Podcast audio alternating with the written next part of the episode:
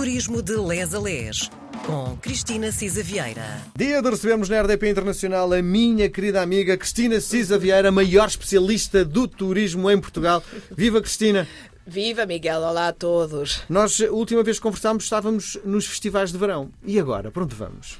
E agora, acho que eh, estamos todos tentados em conhecer aquilo que também nos diferencia. Eu diria que nós, quando visitamos outros países, quando andamos à procura de outros destinos, à procura de experiências, vamos à procura do diferente. E hoje, no outro dia, eu tinha lido um artigo muito interessante que dizia basicamente que nós estamos todos, neste momento, a padronizar o nosso gosto. Desde todas as raparigas quererem ser Kardashian, a Hum. todas as casas estarem decoradas quando estão no Airbnb com as mesmas cores, ao tipo de música que ouvimos. Os filmes são eh, sequelas agora, e. não é? Diga? Isso não é de agora, pois não? Mas é mais, está mais acentuado agora. E até havia um comentário interessante: não são as máquinas que estão a aproximar-se dos humanos, são os humanos que cada vez estão mais maquinizados. E era um artigo muito interessante, até sobre padrões de arquitetura, etc. E depois terminava um bocadinho a dizer, pá, mas verdadeiramente quando nós o que vamos à procura é do diferente. E é por isso que gostamos de edifícios históricos, é por isso que as pessoas eh, vão à Colômbia, vão eh, procurar as ruínas maias, vêm a Lisboa conhecer o quê? As coisas históricas, não é? Deixa-me fazer uma pergunta, um parênteses. Quando está fora de Portugal, num sítio onde culturalmente somos muito diferentes, provavelmente no hotel, vamos encontrar a comida tradicional europeia, mas também a comida local. Qual é que a Cristina escolhe? Eu gosto de experimentar o local, mas, por exemplo, eu sou muito afetada pelo muito picante. Uhum. Ainda não fui à Índia, mas sei que na Índia o picante não é para brincadeiras. Sim. Mas eh, é raro não experimentar eh, Eu vietnamita ou o que seja. Também gosto. Bom, adiante. Então, edifícios que marcam a diferença, é isso? Exato. Que nos contam história. E, e neste caso. Há muitos em eh, Portugal? Neste caso, o que é que nós procuramos, e sei que o Miguel também é adepto disto, os nossos cafés com história. Uhum. E a Ana Rita Bentes, a quem se agradece e que faz esta eh, pesquisa também, descobriu que havia a Rota dos Cafés com História de Portugal, eh, que faz parte de uma rota europeia também. Uhum. E achei muito interessante pegarmos neste tema, Rota dos Cafés com História. Sim. Há 38 cafés eh, notáveis em Portugal, portanto é fácil picá-los e colecioná-los. Acho que é daquelas coisas engraçadas.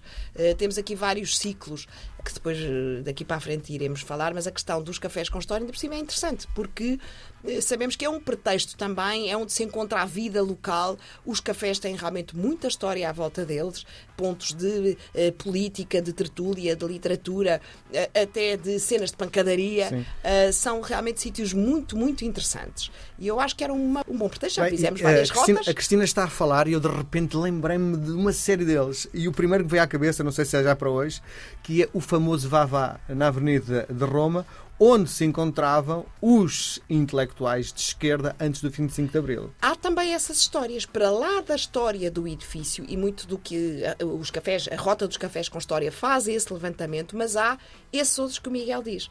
Ah, e eu diria que até há uns outros que não estão aqui, o Vavá é, é um deles, mas há outros também que até são conhecidos porque são realmente um pivô local.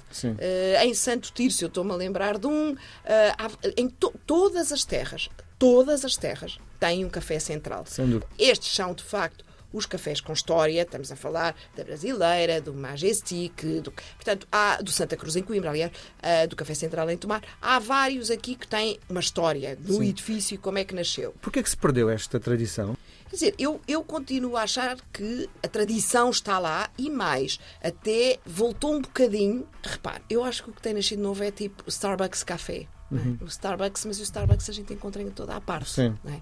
Mas houve aqui um revivalismo e de facto isso, estou-me a lembrar, por exemplo, eh, em Lolé, o, o café Calcinha, eh, que era muito conhecido, e eu lembro-me de ser miúda a ir com o meu avô ao Café Calcinha, e depois aquilo desapareceu, assim, nas nuvens dos tempos, até que a Câmara Municipal agora pegou nele, e hoje faz um programa cultural importante, onde o fado tem assento, eh, portanto, há realmente situações hoje de recuperar a vivacidade que os cafés tiveram.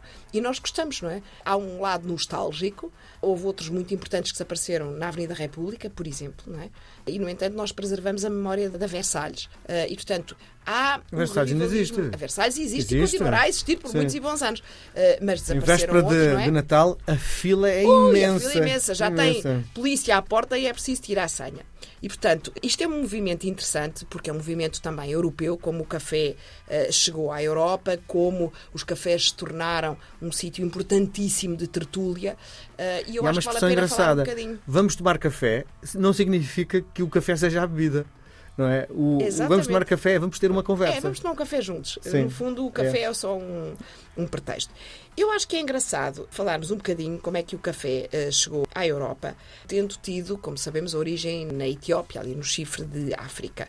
Contava-se, há assim vários mitos à volta, que um pastor etíope ficou curioso porque as suas cabras hum, ficavam com uma vivacidade muito específica depois de comerem uns grãos vermelhos do- de um cafeeiro. E, portanto, começa por ele próprio também ter essa curiosidade. Nós sabemos que eh, os grãos de café eram comidos pelos escravos que eram transportados da área do, do atual Sudão para o Iémen e para a Arábia. E tem aqui uma curiosidade, eh, passando pelo grande porto da época, que era o porto que se chamava Moca. Já sabemos que hoje é uma variedade de café. Era, de facto, na altura, o lugar mais movimentado do mundo, no século XIV, e era, de facto, 14, 15, o principal porto da rota marítima para Meca. Era muito interessante porque os árabes não exportavam os grãos férteis, eh, só de facto, portanto, retiravam-lhes as camadas externas e, portanto, o café ficava infértil precisamente para não se poder reproduzir. Eh, Mas, para variar, os holandeses, que eram uns bons surripiadores, ali diz-se que em 1616 eh, terão conseguido, enfim, surripiar as ditas sementes, levá-las para a Holanda e cultivá-las em viveiros. As primeiras casas de café foram abertas em Meca com o nome Café Cannes. Uh, Rapidamente se tornaram um lugar de sucesso, onde se jogava xadrez, apreciava-se música e canto, se ouviam as novidades. Os holandeses também cultivavam café eh, na região do Malabar, na Índia, e no século XVII levaram o café para a Indonésia, sendo que a Indonésia é hoje o quarto maior eh, país produtor de café. As primeiras casas eh, de café, como eu dizia, tin- tinham sido abertas em Meca. Aí, no século XVI, os eh, mercadores venezianos trouxeram o café para a Europa, eh, com a par duas bebidas quentes também. O chocolate quente, trazido pelos espanhóis das Américas, um bocadinho antes, e o chá. O pa- eh, um dos cafés mais antigos do mundo é o Café Florian, precisamente em Veneza, abriu em 1720 e continua aberto mas eh, antes já tinha aberto em Inglaterra, em França também, em Paris. Curiosamente, a bebida era muito amarga e eh, não fora o Rei Sol, eh, o Luís XIV eh, começou a experimentar com açúcar e, portanto, eh, tornou-se mais apreciável, tornou-se doce.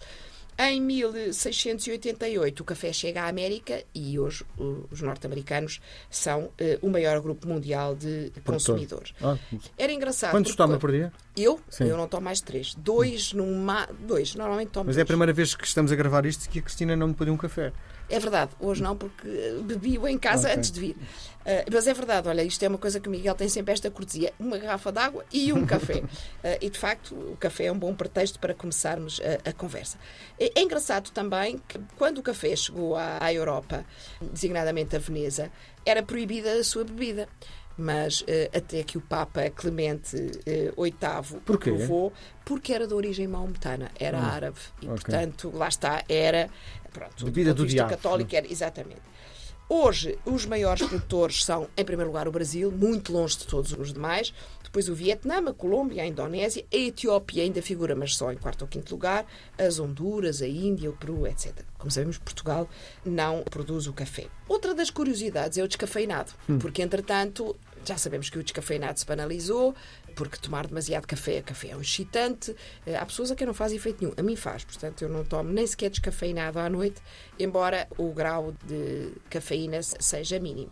Enfim, mas o descafeinado conheceu uma história primeiro mais ligada aos químicos, por um comerciante de comércio alemão. Hoje há três formas de tirar a cafeína do café, mas ainda assim há uma percentagem mínima, mas parece de facto a mais saudável é através dos processos da água. Sem dúvida. Um beijo grande. Um Nós voltamos a beijinho. conversar na próxima semana. semana. Obrigado.